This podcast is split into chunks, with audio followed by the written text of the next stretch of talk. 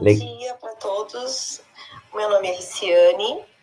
Na foto uh, eu estou loira, cabelo levemente para o lado, um sorriso, uh, pele branca, um fundo roxo com algumas uh, uns desenhos ao lado branco. Agora eu não sei explicar isso, André, me ajuda.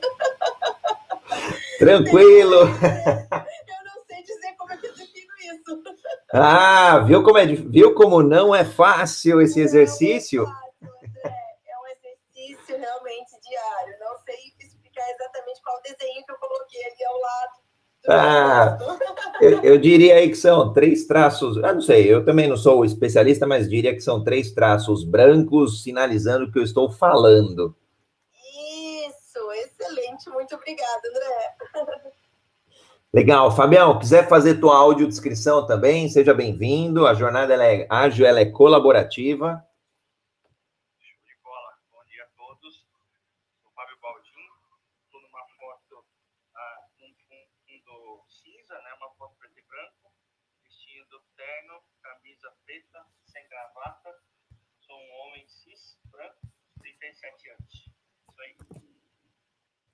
Bacana. Bom, eu a gente já trouxe aqui, mas eu vou fazer aqui as devidas apresentações.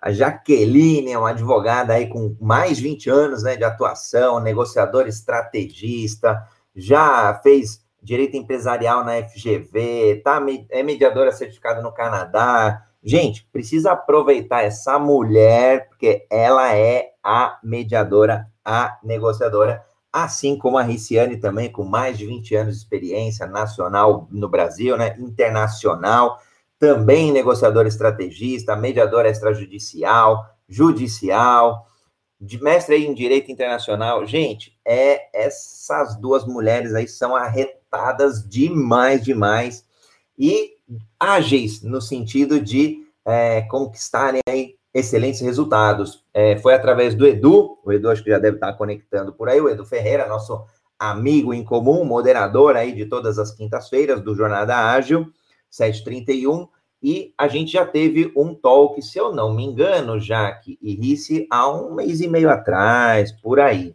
né? Isso. Foi isso, né? Foi bem bacana foi bem legal aí, e é bacana que a audiência também aproveite, traga casos reais, dúvidas, para a gente levar agilidade aí no direcionamento, né? No, no, no, na necessidade que cada pessoa tenha. Bom, eu, eu começo aqui, a gente obviamente vai falar sempre com um contexto de agilidade, né? É, eu, eu, trouxe aqui um conjunto de, de perguntas, eu vou, vou fazendo aqui algumas perguntas para a Rice, para a Jaque, é, sem alguma ordem também, o Fabião quiser ir contribuindo também, é, fica super à vontade. Eu queria começar com uma provocação é, para vocês, meninas.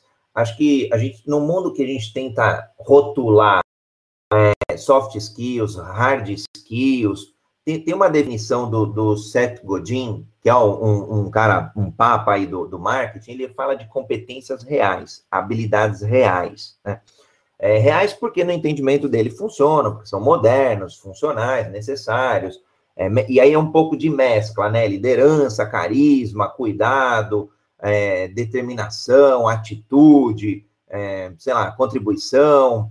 É, então, assim, é, é, um, um, híbrido, é, a competência real mesmo, não é só o soft skill, não é só o hard skill, que é o técnico, mas sim o real, o híbrido, né?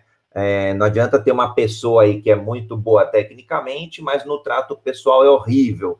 Assim como o contrário, uma pessoa que é muito boa no soft skill, mas não é, é não conhece do negócio, não conhece da empresa que ela está, não conhece é, o business que ela está inserida.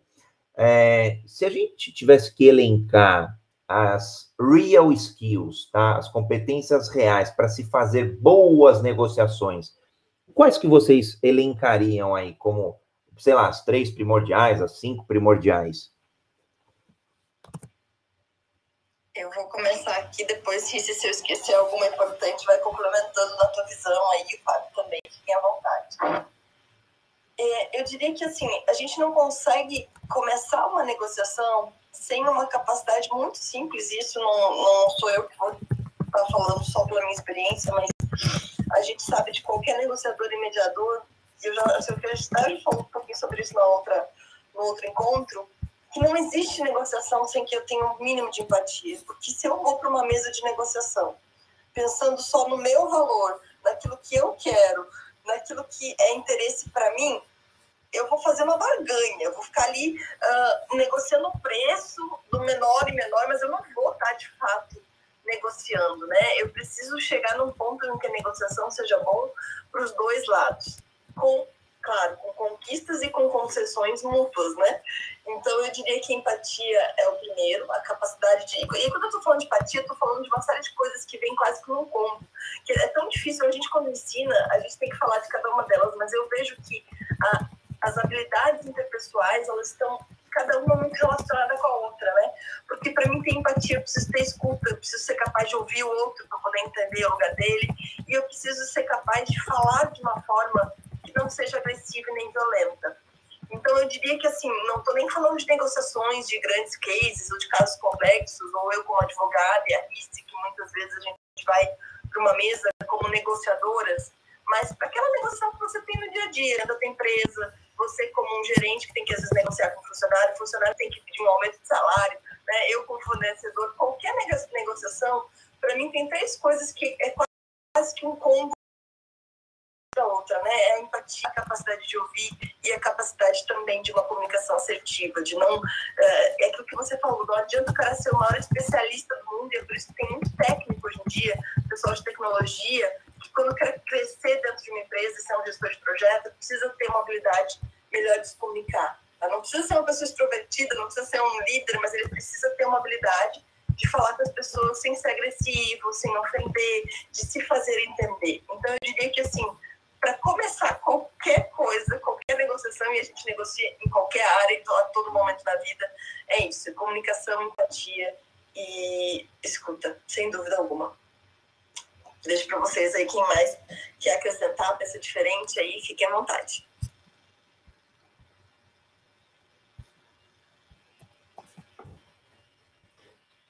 Então, eu vou fazer uma complementação, porque eu acho que já que foi direto no ponto, porque é algo que a gente uh, diariamente, quando nós trabalhamos com, seja com, com os nossos clientes no escritório, uh, que a gente está no meio de, de várias negociações que estão acontecendo exatamente nesse momento, a gente percebe essa necessidade da empatia. E aí, uh, isso é importante tanto para nós, enquanto negociadoras, advogadas, como a gente nota que é importante também para os demais que estão envolvidos, né? É, o conceito parece clichê às vezes, que as pessoas têm falado tanto em pandemia, durante a pandemia acerca da empatia, mas não é algo realmente necessário dentro das empresas, das organizações, porque a empatia facilita e, e agiliza muito mais. Quando você consegue se colocar no lugar do outro, você consegue vestir os óculos, a gente diz, né, usar das lentes que as pessoas enxergam o mundo.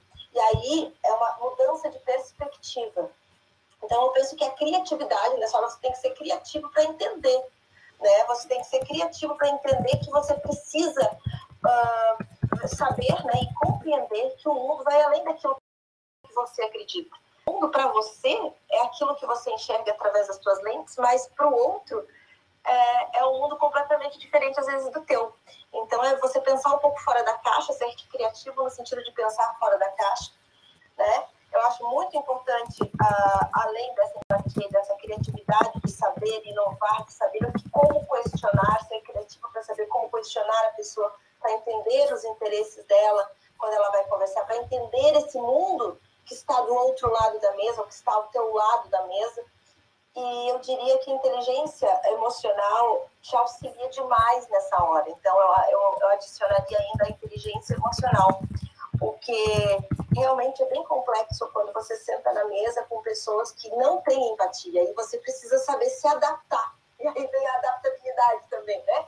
E a inteligência emocional acumulada para que você saiba ter aquele rebolado e saiba compreender o outro e consiga desenvolver alguma coisa que realmente seja bom para ambas as partes e possa ter um final aí ágil e eficiente para todo mundo.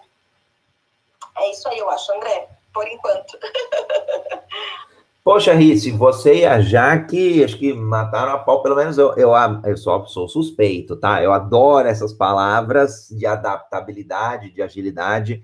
É, acho que vocês comentaram muito, né? É, claro, as negociações podem ser super simples, é, negociar numa mesa ali, quem, como é que vai ser uma divisão da pizza que chegou numa sexta-feira à noite entre, entre a família, e pode ser super complexa, é, um M&A, por exemplo, uma fusão e aquisição ali de uma grande corporação, sei lá, um valuation é, de ambas aí por volta de alguns bilhões, tá? É, são negociações super complexas, tá? Eu fico imaginando, por exemplo, a negociação, saiu notícia recente, foi ontem, se não me engano, do Nubank, já uma startup, nossa grande startup aqui no Brasil, já valendo 30 bilhões com é, os investimentos ali, principalmente da, da, da, Berkshire Hathaway, que é do, do. Ai, caramba, esqueci o nome, do, do Warren Buffett. Então, eu fico imaginando esse tipo de negociação. Poxa, é, as cifras são enormes e, e, e, o apelo emocional ali do negócio também, né? Então, acho que tem os dois, os, dois lados ali da moeda, tanto o, o, o, financeiro quanto o sentimental. E aí, acho que a todo momento, é, é, é, um, é um processo, né? Tem início, meio e fim, portanto, é um projeto, uma negociação. É, vocês me se eu estiver errado, falando muita besteira, mas eu entendo que uma negociação é um projeto. Tem um início, tem um meio, durante, tem um fim. Então acaba. Uma hora a negociação tem que acabar. Ou a mediação, enfim. E, e ao longo dessa jornada de negociação, a gente tem o que a Risse comentou, a adaptabilidade, ou seja, adaptação, usando é, criatividade, usando inteligência emocional. A Jaque comentou empatia, escuta, ouvir, comunicação assertiva. É, por quê? Porque envolvem pessoas. E, e, e, se a gente não tiver aí o ponto de vista de cada um, entender, vestir o, o sapato do outro, entender o ponto de vista do outro, o é, que, que o outro está enxergando, a gente acho que não vai ter sucesso de fato. E no final do dia, tudo isso são as mesmas bases de, é, de, de, de, uma cultura ágil. Quando a gente olha, né, é, frameworks de agilidade, cultura de agilidade, tudo isso que a gente falou se aplica. Inteligência emocional, criatividade, empatia, colaboração, é, comunicação e por aí vai. Então, por isso que, para mim, está intimamente ligado, conectado aí as negociações e a agilidade. Por isso que eu falei, ó, dá jogo. E com as meninas, então, fica mais fácil ainda é, negociar. Fabião, quiser complementar aqui o ponto de vista da Jaque, da Rice, o meu, fica super à vontade.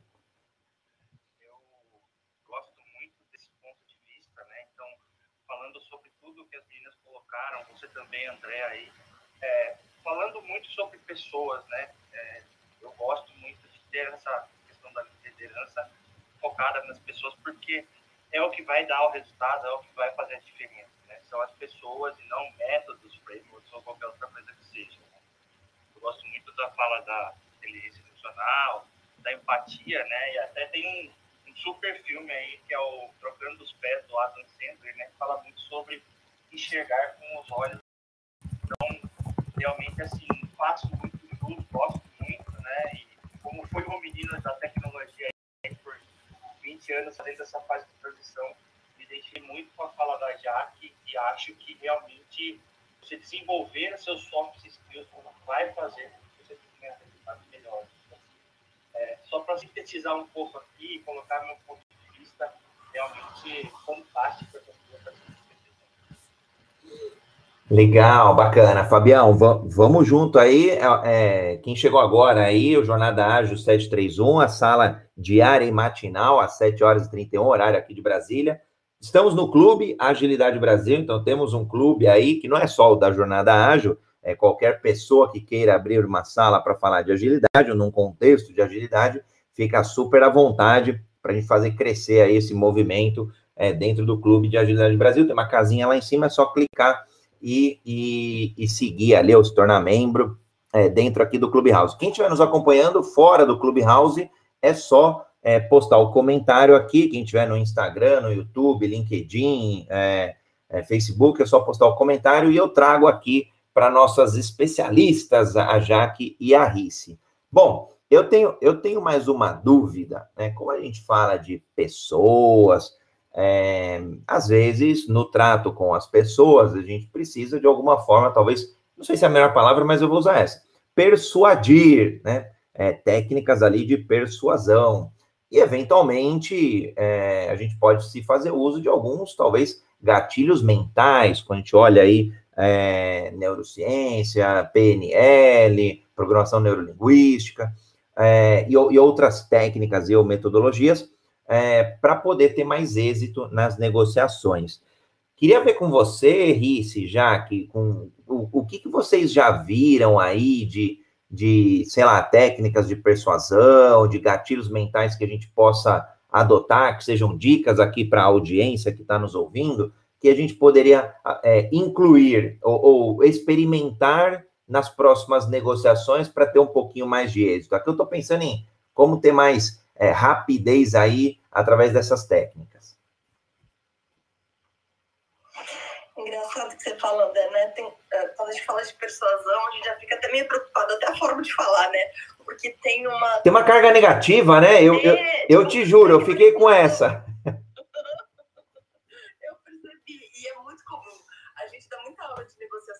falando disso e é quase que uma crença, né? Meio que uma, uma crença limitante que muita gente tem. Eu também já tive isso no início. É aquela história do se vender, né? Ai, será que eu sei fazer isso? Se é uma coisa ruim? E às vezes isso traz um peso, mas na verdade é, isso é negociação também. E é importante entender que isso vem de um estudo, né? tem várias, uh, várias pesquisas já que mostram isso. A gente fala muito nos nossos cursos sobre a tomada de decisão.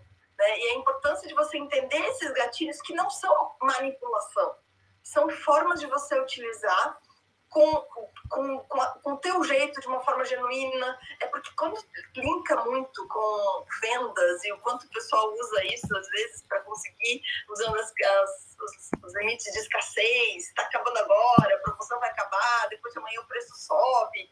Né? O pessoal já anda meio cansado disso e aí parece que gera uma certa aversão juntando com essa crença. Mas a verdade é que a persuasão nada mais é do que uma negociação uh, com algumas técnicas que você pode utilizar, por exemplo. A gente fala muito da tomada de decisão e vocês sabem bastante isso, disso quando se fala nos processos todos de criação de um projeto, né? Quem é dessa área vocês fazem muitos projetos de tecnologia e uh, existem várias formas de você definir e escolher um caminho. Né? Então, analisando a tomada de decisão e analisando todas essas possibilidades, por exemplo, uh, a gente sabe que hoje em dia a gente tem uma infinidade de opções para qualquer coisa. Né? É o tal do paradoxo da escolha. Hoje em dia, você para comprar uma calça jeans, você tem inúmeros modelos e lavagens de jeans e estilos diferentes. E essa infinita possibilidade de escolhas muitas vezes paralisa e gera sempre quem escolhe aquela dúvida de meu Deus, será que poderia ter escolhido uma coisa melhor? É quase que uma insatisfação crônica que existe, né? Então, uma coisa que a gente fala muito, apesar de ter que usar a criatividade, apesar de você ter uh, que explorar o maior número possível de opções, é levar para a mesa de negociação, ou quando você for negociar, uma ou duas opções e não colocar tudo na mesa de uma vez só. Isso serve para você quando está oferecendo um serviço para o teu cliente, que ele precisa que você ajude ele a escolher. Geralmente, quando está prestando serviço, você contrata um prestador de serviço, porque ele vai te ajudar, ele tem uma expertise naquela área, te ajudar a melhor forma de escolher alguma coisa. Quando você tem uma, coloca um monte de opções, isso começa a gerar uma dúvida muito grande para as pessoas. E no nosso caso, por exemplo, que a gente vende soluções para conflitos, uh, você acaba deixando a pessoa com mais dúvidas ainda, você não, ajuda. Então, eu diria que é uma coisa que vai um pouco na contramão de tudo que a gente às vezes vê, que ah, dê mais opções, gere mais, mais múltiplas escolhas para os clientes. Na verdade, eu diria que às vezes diminuir um pouquinho as opções pode ser algo que vai te ajudar bastante na, na, numa negociação. Dê uma opção. Você pode ter duas, três, quatro, você pode ter um plano A, B, C, D, mas vai colocando isso por partes na mesa sabe? Vai, vai dando opções é, conforme o procedimento vai andando. A gente, quando fala de negociação, a gente está falando geralmente de um tempo, né? Não é uma reunião, não é um três horas. Isso às vezes dura meses, dependendo da situação. Se for uma coisa mais simples, vai ser menos. Mas eu diria que restringir um pouquinho as opções, não para você. Você tem que saber todas as possibilidades, mas restringir um pouquinho na hora de oferecer para o teu cliente, sem ser muita coisa para que ele não trave ou para que a coisa não fique muito confusa, eu acho que ajuda bastante. Não sei se deu para entender nessa história toda, porque a gente está falando de criatividade. Você começou falando, vamos gerar mais opções, vamos gerar coisas novas. Mas o que eu estou dizendo é, vamos colocar um pé no freio também. Tenha um pouquinho de calma e escolham opções para colocar para o teu cliente. Vai uma vez cada uma para não, não gerar um, uma ansiedade, uma necessidade de resolver um monte de coisas. Eu acho que cabe a quem está negociando oferecer, fazer ofertas digamos assim, uma de cada vez e progressivas, em vez de colocar tudo na mesa. Eu, eu entendi já que eu vou, vou só parafrasear, conforme você foi comentando, para mim, pelo menos, foi, ficou muito claro, né? É, e justamente é esse, talvez, um dos problemas do mundo moderno. Antigamente, escolher geladeira era, não, não, tinha, era um, dois fornecedores, três cores, acabou. Super simples, né? É, e mesmo assim, às vezes tinham pessoas que se enrolavam. Hoje não, hoje é, é, um trilhão de, só de geladeira, tá? Falando de geladeira. Você imagina as outras coisas da vida.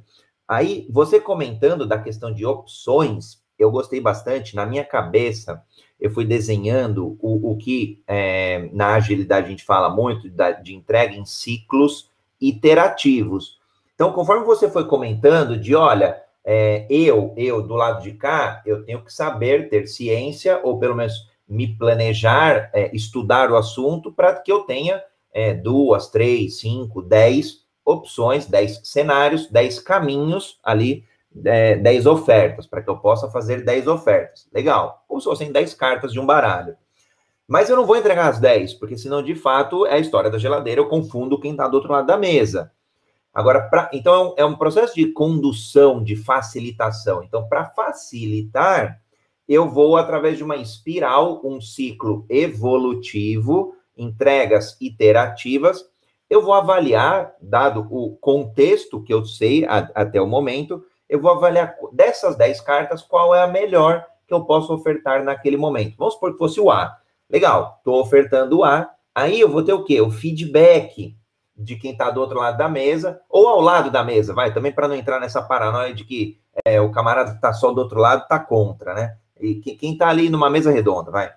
É, aí eu vou ter o quê? O que, o que na metodologia, numa cultura de agilidade, a gente fala de da, da melhoria contínua vai ser o feedback. Então, a pessoa vai te dar o feedback. Olha, o A eu não concordo, o A faz sentido, vírgula, mas é, vai aparecer algumas objeções. Pô, legal. Então, talvez ali eu vou inspecionando o andamento em A para poder ir para uma nova oferta, uma nova rodada de negócios em B, e assim sucessivamente.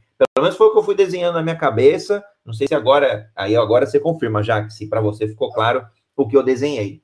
André, perfeito, exatamente isso. Na verdade, tem um psicólogo americano, ele tem até um TED Talk bem interessante, Barry Schwartz, nome dele, que ele fala justamente isso, né? O paradoxo da escolha. Então, as pessoas ficam, como você falou, eu, tenho, eu posso ter N opções, mas eu não preciso ofertar isso na negociação de uma vez só. Faz isso como você falou, é espiral mesmo. Então vamos por partes, né? Então eu vou colocando para o cliente devagarzinho cada opção, conforme a necessidade, e aí a gente vai definindo isso junto, juntos. Excelente, achei maravilhosa a metáfora, obrigada. Passo a bola para quem quiser complementar aí. Oi, Jaque, eu vou complementar então. Uh, eu gostei muito da, dessa, dessa do início que vocês, de vocês dois conversando acerca da, da persuasão, como existe essa, essa percepção das pessoas, ou até um certo medo na hora quando você fala persuasão, parece é, te, te leva a um sentimento quase que de enganação, né? Parece que você vai ser enganado, que alguém vai fazer algo para te prejudicar. E, na verdade, é algo que a gente precisa passar, entender e, e mudar essa, essa perspectiva, essa visão, porque a persuasão nada mais é do que saber influenciar as pessoas, saber se comunicar com as pessoas. Então, a partir do momento que você compreende a comunicação e você estuda e entende quem é o público que você vai persuadir, você vai ser, você vai conseguir passar para eles exatamente a tua verdade.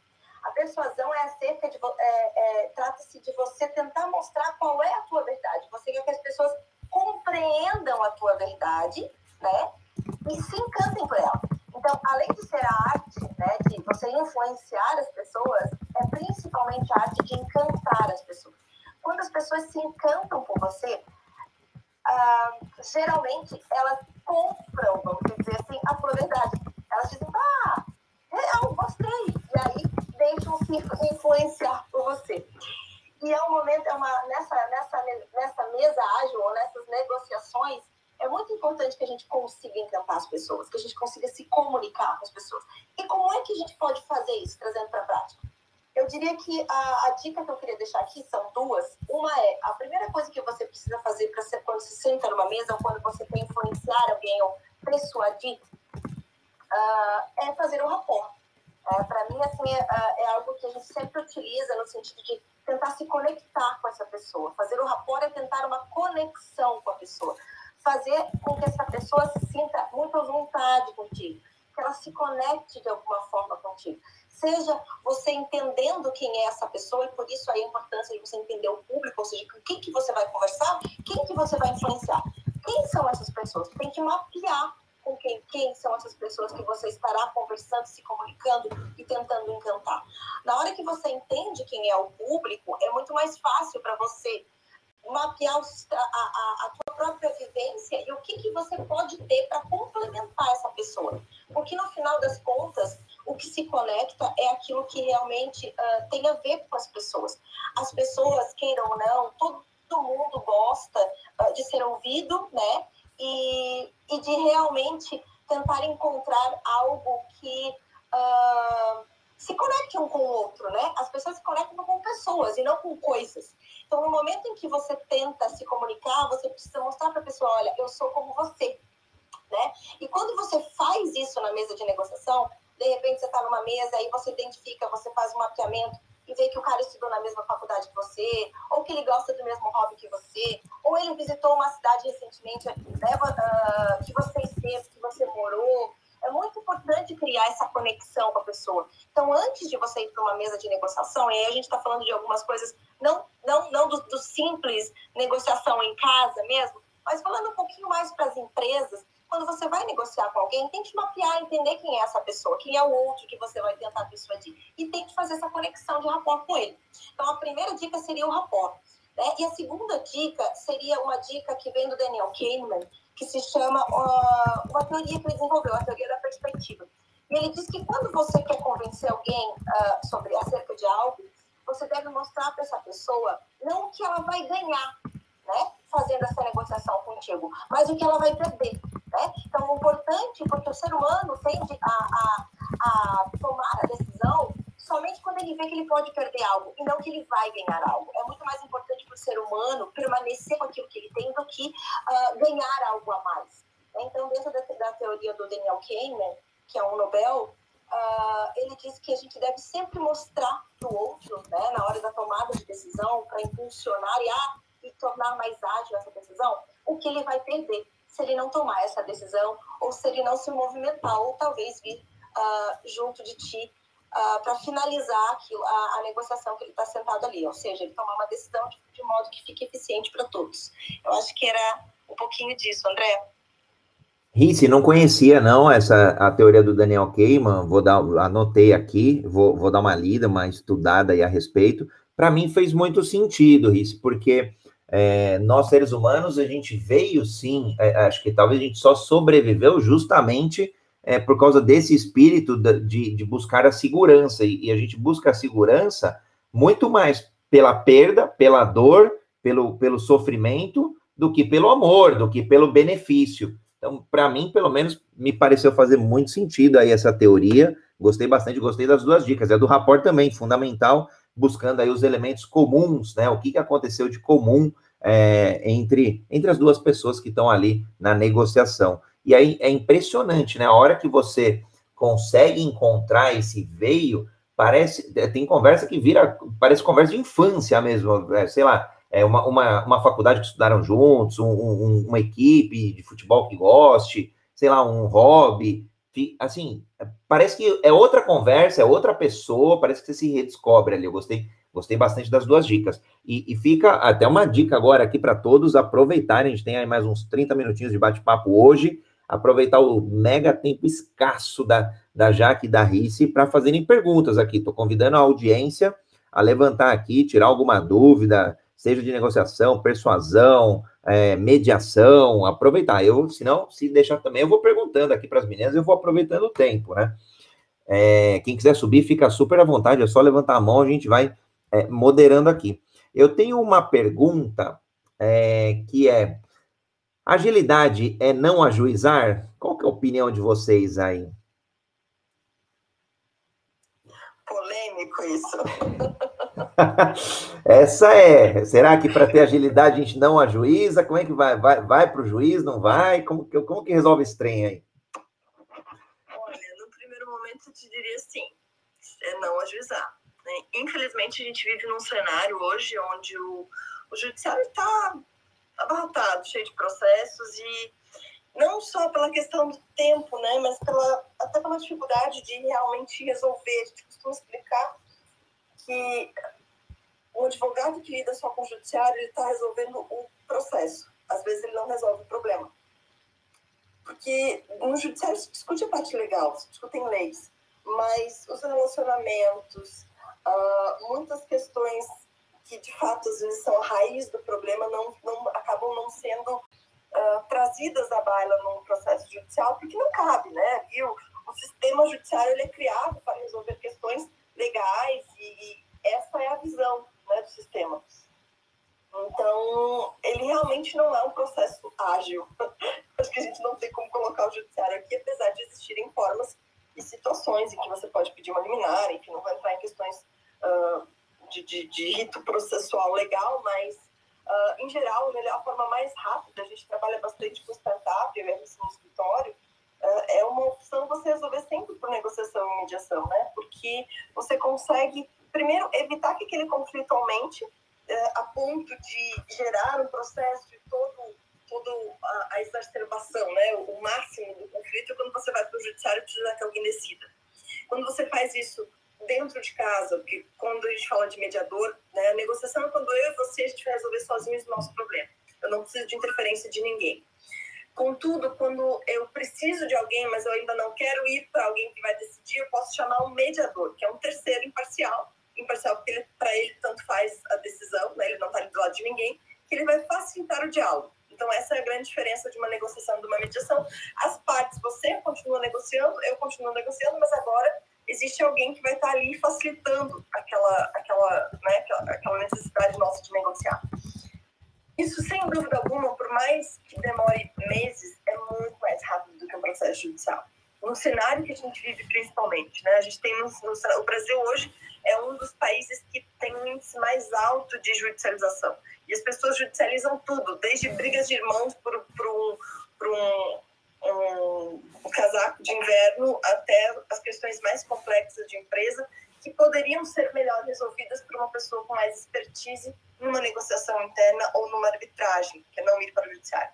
Então, dentre todas as opções para resolver um conflito, o conflito judiciário não é o mais rápido, infelizmente. O ágil realmente é você fazer pela negociação, pela mediação. E aí isso exige um outro lado, né, uh, André?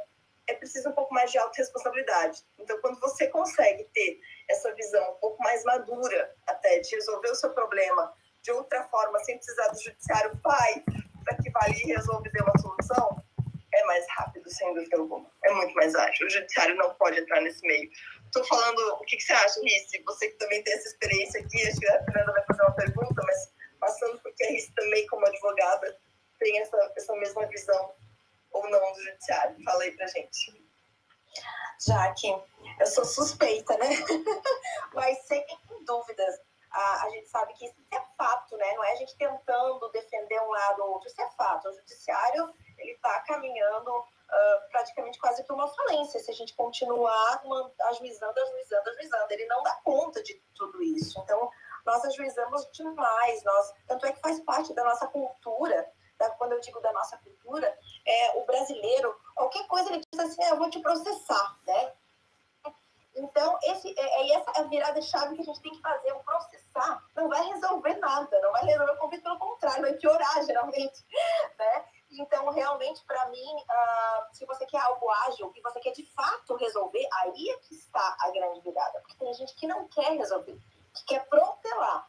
E aí, se você quer protelar, aí você vai, de regra, com certeza, para o judiciário, que no mínimo 10 anos você vai ganhar ali. Só que você não vai resolver problema algum. Uh, e o judiciário, eu ainda adicionaria mais uma situação. É interessante que isso a gente vê muito no nosso escritório. Uh, sem sombra de dúvidas, a gente sempre negocia. O mais ágil de todos é a negociação. Depois a gente vai para a mediação, ou então, se você quer que alguém realmente decida por você, a arbitragem. Mas, uh, às vezes, André, isso é bem interessante, o judiciário é uma estratégia, sabe? Não que você vai, de fato, esperar a solução uh, do judiciário, mas, às vezes, você inicia uma negociação e essa negociação, ela trava, ela não avança, e a entrada no judiciário é uma estratégia para que a pessoa volte para a mesa de negociação. Porque às vezes a pessoa é tão difícil né, de, de lidar, ou a pessoa tem tantas dificuldades, ou ela não consegue realmente parar para analisar, se colocar no lugar do outro, para ver, uh, entender os interesses que estão sendo colocados na mesa, que se você colocar, ajuizar aí uma ação, é possível que a pessoa note o que ela tem a perder, que é o que nós falamos, né? Então, falamos um pouquinho da teoria da perspectiva. Então, nesse momento, ela corre o risco de o quê? Ter uma sucumbência, ela corre o risco de realmente não resolver aquilo por pelo menos uma década. E aí sim, ela volta para a mesa de negociação. Então, o seu judiciário pode ser, às vezes, uma estratégia rápida de que, de que uh, você volte a negociar para daí, então, resolver o conflito. É a história do perder. Gostei, gostei. Isso faz sentido sim. É, eu putz, tive muita experiência e depois compartilho algumas coisas, mas é, para mim eu, eu tô fugindo. Eu vou aí na linha do que vocês falaram. Eu vou negociar, não deu certo, eu vou mediar, não dá, vai para arbitragem, vou fugir do judiciário. Fernanda, seja bem-vinda ao Jornada Ágil 731, seu encontro diário e matinal com agilidade. Pode aproveitar aqui as Bom top dia. Rice e Jaque. Ai, elas são ótimas. Oi, Fernanda. Oi, queridas, tudo bem? Bom Primeiro, dia, Fernanda. Elas são apaixonantes, Fê. Aliás, já fica a dica aqui, hashtag sigam os moderadores aí, a Jaque e a Rice fazem um trabalho incrível. Lógico, assim como a Fê também. Sim, não, elas são ótimas. E, a gente, eu já bati um papo assim mais profundo com a Jaque, que em breve vai sair o nosso bate-papo na minha rede mas eu adoro, eu adoro esse, esse tema de negociação, como eh, a questão psicológica ela é abalada, né? Quando a gente trata essas coisas, né, de a gente faz a nossa lição de casa, né? Igual na live de ontem que eu estava falando sobre quem está no meu currículo, né, que não deixa de ser um processo de seleção, um processo de negociação também, porque você está se vendendo, né, naquele momento. Então, você fazendo a sua lição de casa, de, de se autoconhecer, de ver quais são as suas travas, as suas crenças, né? Como, a, se não me engano, foi a Jaque que falou sobre a tema da persuasão, né? Como chega a ser até uma crença tentar persuadir alguém e falar, não, não, persuadir alguma coisa muito ruim. Então, eu gosto muito de trazer essas qualidades, né? Essas competências, esses talentos como características, né? porque isso traz esse, esse, a gente dissocia um pouco do ego, né, da palavra em si, né, de um significado que talvez não cabe, né, em cada circunstância. Então trazer isso, essa característica, ela me ajuda ou me atrapalha? É, porque se a gente polariza, né, tudo, né, ruim, é muito bom, então isso vai vai vai, ser, vai ter um auto julgamento, né, nossa, ah, não persuadir não é muito feio isso me vender, nossa, não, isso é demais para mim. Está sempre vendendo, a gente está sempre tomando decisões. Na nossa infância, na nossa adolescência, e como é importante ressignificar tudo isso. Trazer aqui para as meninas é, também nesse, nessa onda do fator psicológico, o que uma pessoa tem que renunciar é, de si numa, nego, numa negociação. O que ela precisa falar? Não, isso precisa estar fora da mesa de, de negociação, porque senão eu não consigo, eu não vou prosperar nessa negociação. Uau, adorei essa pergunta, Fê. Bom, primeiro eu quero dizer que assim, eu, eu sou uma fã da Fernanda, admiro muito o seu trabalho e eu acho que o que a Fernanda fala e traz sobre autoconhecimento é uma coisa tão importante para a negociação. A gente bate muito nessa tecla, eu e a Alice, porque o negociador ele tem que ser a pessoa mais bem informada da mesa. E ele tem que ser uma pessoa mais bem informada sobre o cliente dele, se for o caso, se ele é um advogado, está negociando com alguém, sobre uh, o outro lado, né, sobre a outra parte, o advogado da outra parte, e sobre ele. Então, o autoconhecimento ajuda muito, né? Quando eu tenho a capacidade de entender os meus sentimentos, as minhas reações, a, minha forma de lidar com o conflito, isso ajuda demais a entender e ajudar o outro. Então, acho que isso é essencial. E respondendo a pergunta, a mesa de negociação ela é muito mais sobre renúncia do que conquista, na verdade, sabe? É, eu sempre falo que quando você vai para uma mesa de negociação, quando você vai de fato para né, porque existe toda uma preparação. A maior parte do tempo da negociação é a preparação para esse encontro com o outro lado para negociar. Mas uma vez feita uma boa preparação, e eu vou para o outro lado, já negociando com a pessoa numa mesa, né? A gente fala mesmo, mas no sentido de negociar, seja de que forma for. É muito mais sobre o outro do que sobre mim. É nessa hora que eu tenho que entender o que é importante do interesse do outro para conseguir o que eu quero. E aí aquela coisa bem clichê de que gente feliz não incomoda é é a máxima nesse momento. O que que deixa o outro feliz para que ele possa me dar o que eu quero? Então, é, isso é uma coisa muito difícil de, na preparação do cliente, é entender que ele vai ter que abrir mão de algumas coisas e muitas vezes, aí você fala da pergunta, né, o que, que ele tem que abrir mão, principalmente da razão. O principal é a razão. Porque é, a gente treina muito nossos clientes para que ele saiba que quando ele chegar na mesa com outra pessoa, a outra pessoa vai explodir, vai ter ataques emocionais, vai se emocionar, vai dizer que ele é culpado, vai dizer que. Então, assim, é, é uma, é uma necessidade de trabalhar com o outro antes daquele encontro, para que você, quando você vai negociar por você, ou quando você vai com o teu cliente, entender que você não é o dono da razão. Você não é o dono da verdade. Existe um outro lado da história que precisa ser ouvido, que precisa ser entendido para que aí sim a gente comece a falar, e aí entra tudo que a gente está falando, é quase que casando com a forma que a gente começou no início, falando da empatia. Porque para mim poder ter empatia, para eu ter empatia com o outro, eu preciso necessariamente entender que eu não sou o dono da verdade. Então, acho que é o primeiro passo é isso.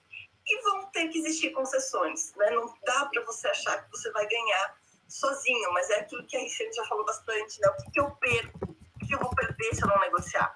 Né? É, a gente precisa saber bastante o BATNA, que é a The Best Alternative Offer a Negotiating Agreement, que é, é uma PAN né, em português que eles falam, na verdade, a melhor alternativa ao acordo negociado. O que que, uh, se eu não negociar, eu ganho ou eu perco o quê? Como é que eu vou resolver aquele processo? E aí isso vai te dar uma noção do quanto é importante ou não você abrir mão da tua razão ou deixar que o outro extravase sem que teu ego impeça de ouvir o outro lado. Então, eu acho que começa por aí, Fernanda. Adorei essa pergunta, muito bom, obrigada. Então, Fê, como a Jaque falou também, a, essa pergunta é uma pergunta que todo mundo faz sempre, né? Que todo, todo mundo precisa pensar e, e, e refletir acerca disso. E a Fernanda, eu adoro ouvir a Fernanda, porque a voz dela já é gostosa, né? Além de ela, ela ser extremamente inteligente, é aquela voz bem calma, tranquila, né? É uma delícia te ouvir, Fê. Obrigada. Mas, assim, trazendo para complementar o que a Jaque falou, porque eu acho que ela foi realmente bem cirúrgica na hora de, de fazer as análises, as reflexões e ponderações dela, uh, eu gostaria de, de dizer o seguinte: eu acho que quando você vai para a mesa de negociação, uh, o que, que você deve se despir do ego? A dica eu diria assim: você não vai para a mesa de negociação com o teu ego vestido. Tu tem que se despir dele antes de sentar nessa mesa, antes de iniciar. Porque, como a Jaque falou, é, é, é sobre o outro, é sobre renúncia.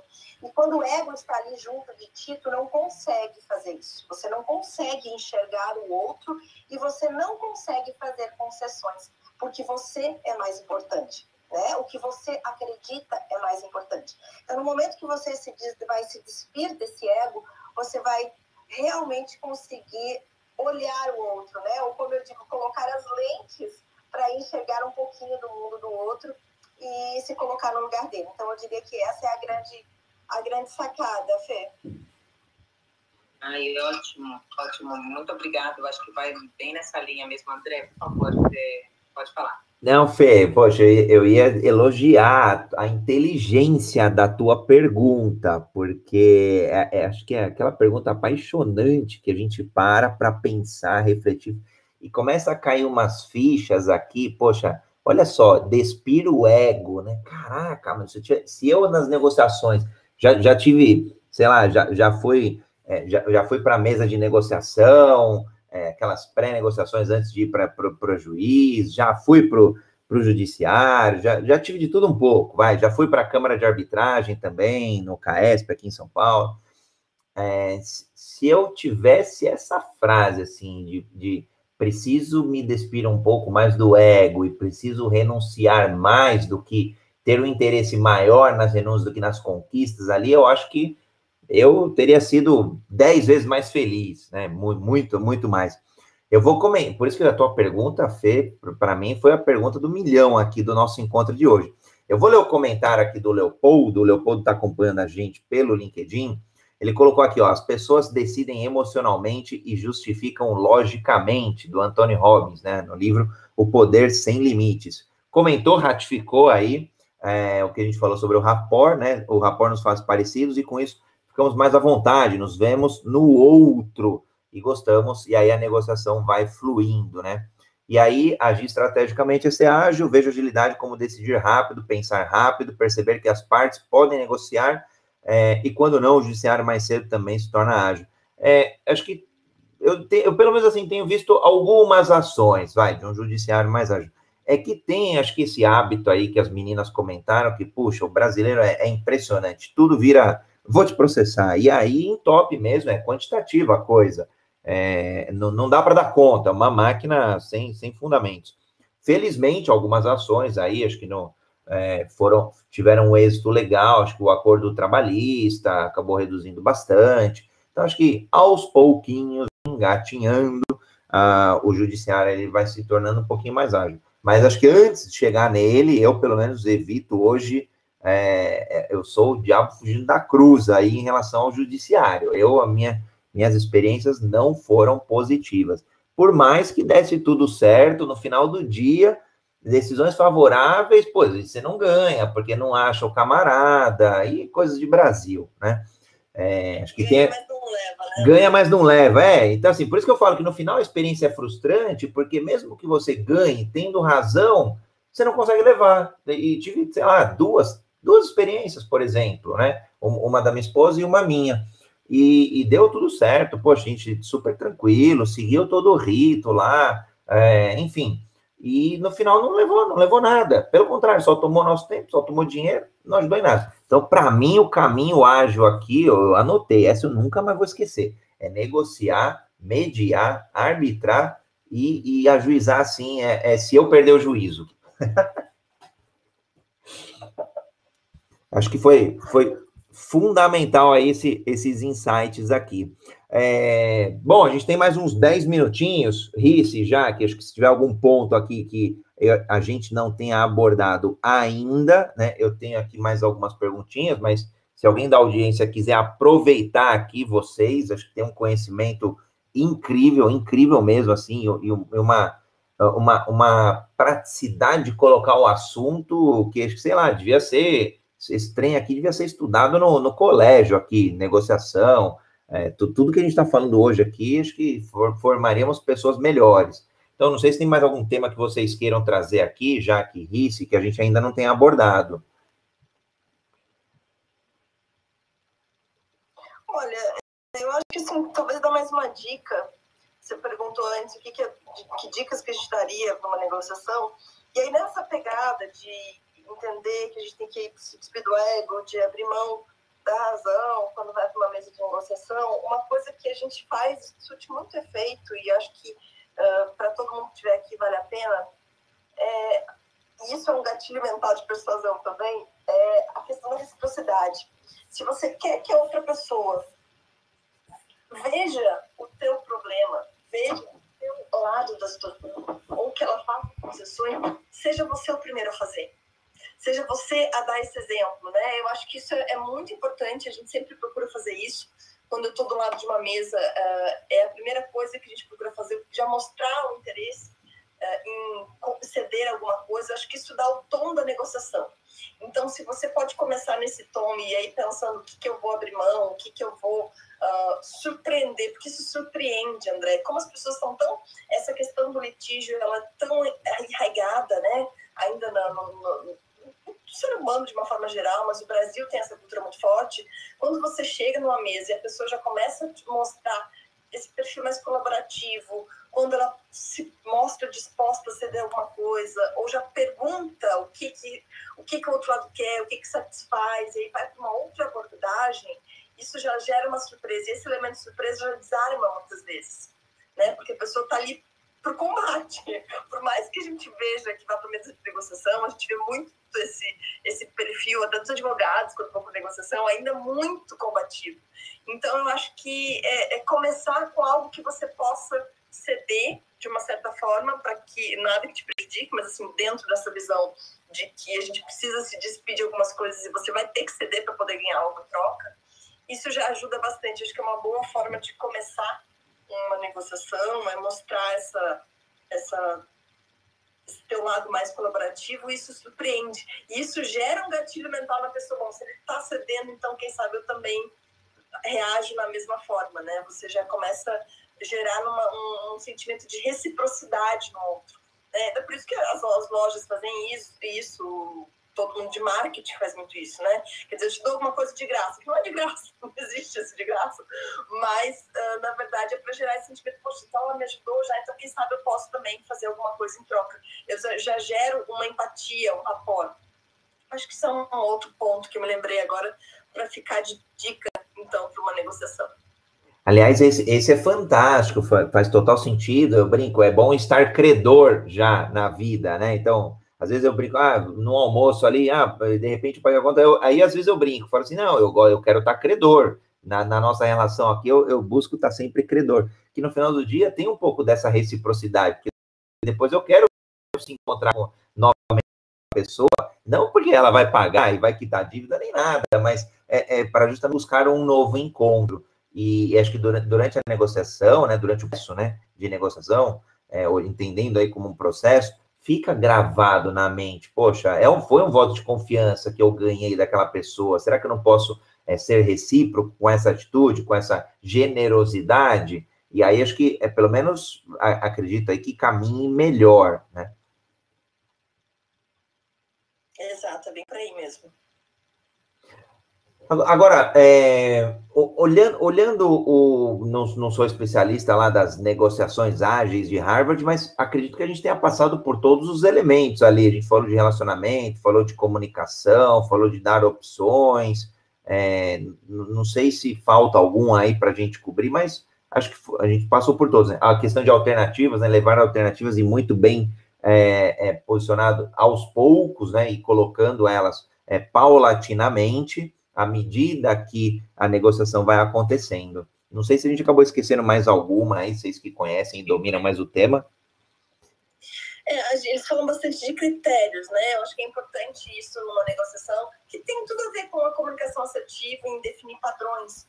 Né? Às vezes você vai precisar, por exemplo, quando você está discutindo uh, uma questão de um valor de imóvel, então você precisa de um valor de mercado, é, tudo é muito negociável numa negociação, né? É, o nome já diz, mas eu tenho que trazer critérios em que a gente defina de comum acordo. Então, às vezes é importante também, uh, não só falando agora desse lado de soft skills, mas é um pouquinho mais da parte hard, de números, né? Quando a gente fala de negociação, a gente precisa trazer os dois, né? Faz, é, faz parte.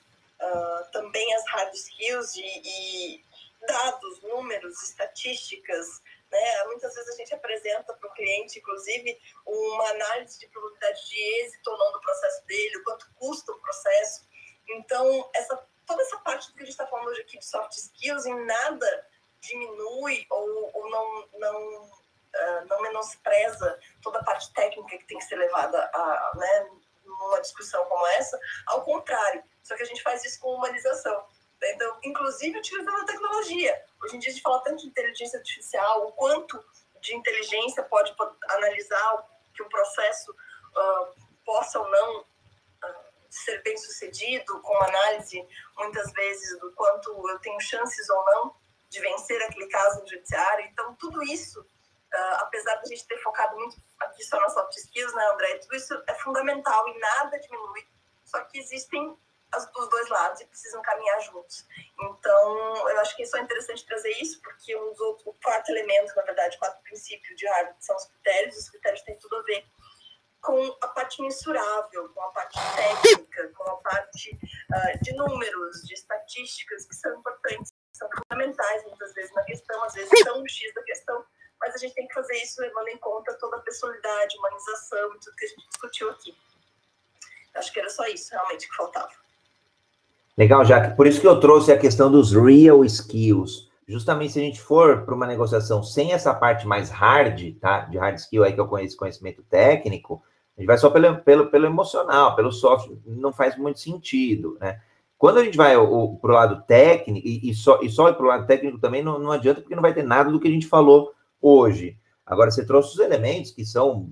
É, eu sou suspeito, né? Minha formação é tecnológica. Então, quanto mais tecnologia tiver ali, quanto mais estatística, dados, indicadores, e aí, poxa, eu, assim, eu, eu não, não vi o teu trabalho, o, o, um, uma amostra do teu trabalho, do trabalho de vocês, mas eu já imagino ali um, um dashboard, um, já, já fico imaginando aqui o, uma memória de cálculo, os indicadores, probabilidade de êxito, é, perda estimada, eu já fico aqui imaginando diversas, dezenas de números ali, que para mim, André, o meu lado analítico, vai olhar e vai falar assim, nossa, é, fizeram um bom trabalho, talvez eu faça uma ou duas perguntas, mas eu confio agora, confio mais, por quê? Porque vocês estão dando prova da, de um trabalho, um hard skill, através de hard skill, muito melhor feito. Então, a gente acabou até explorando pouco essa parte, mas ela é tão fundamental quanto. E aí a tecnologia está aí justamente para ser uma alavanca, não, não para ser um fim, mas um meio de vocês é, fazerem todos esses cálculos, estimarem,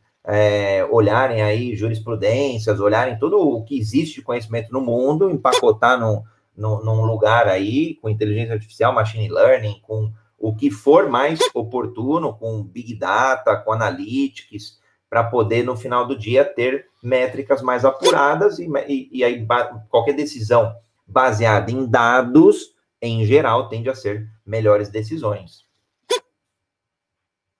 Acho que vocês curtiram aí, ó. Acabei até falando bastante, mas. Não, eu gostei muito da forma que você sintetizou, porque, na verdade, uh, essa última fala da Jaque eu acho que realmente demonstrou ali que era a única coisa que a gente não tinha mencionado são os critérios dos objetivos, mostrou justamente o que você, lá no início da nossa, aqui da, da, da nossa fala hoje, você trouxe das habilidades reais, né?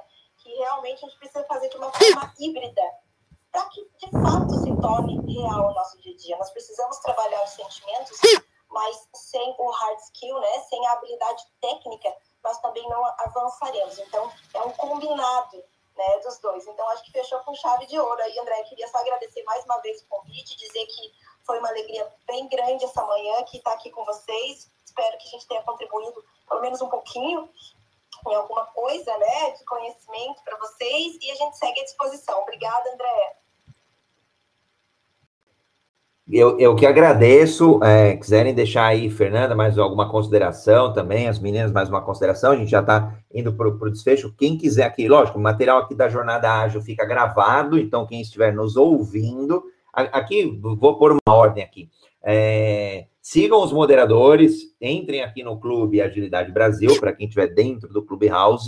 E olha só, a gente já está rodando o Jornada Ágil faz 120 dias aí. E, e, essa semana eu, eu lembrei, falei assim, caramba, para a galera se conectar no Clubhouse é, é fácil, clica aqui na Jaqueline, clica na Riciane, na, no André, na Fernanda, é, tem lá a, a, bio, e eu vou me conectar no Twitter, vou me conectar no Instagram, e no, no, sei lá, às vezes tem gente que põe o site, põe LinkedIn, e por aí vai. Só que no material gravado não tem essas informações. Caramba, estamos perdendo a oportunidade de divulgar o trabalho, o excelente trabalho das pessoas que tem participado aí, atuado no Jornada Ágil. Então, para quem estiver nos ouvindo aí, é, posteriormente, podem encontrar a Jaque no Jaque de Azevedo, lá no Instagram, J-A-C-K-E de Azevedo, com Z, e a Riciane, no Riciane, com dois S, Goulart. E a Fernanda também, né, Fê? Você está com dois Instagrams, né, Fê? Qual que você prefere que a gente divulgue?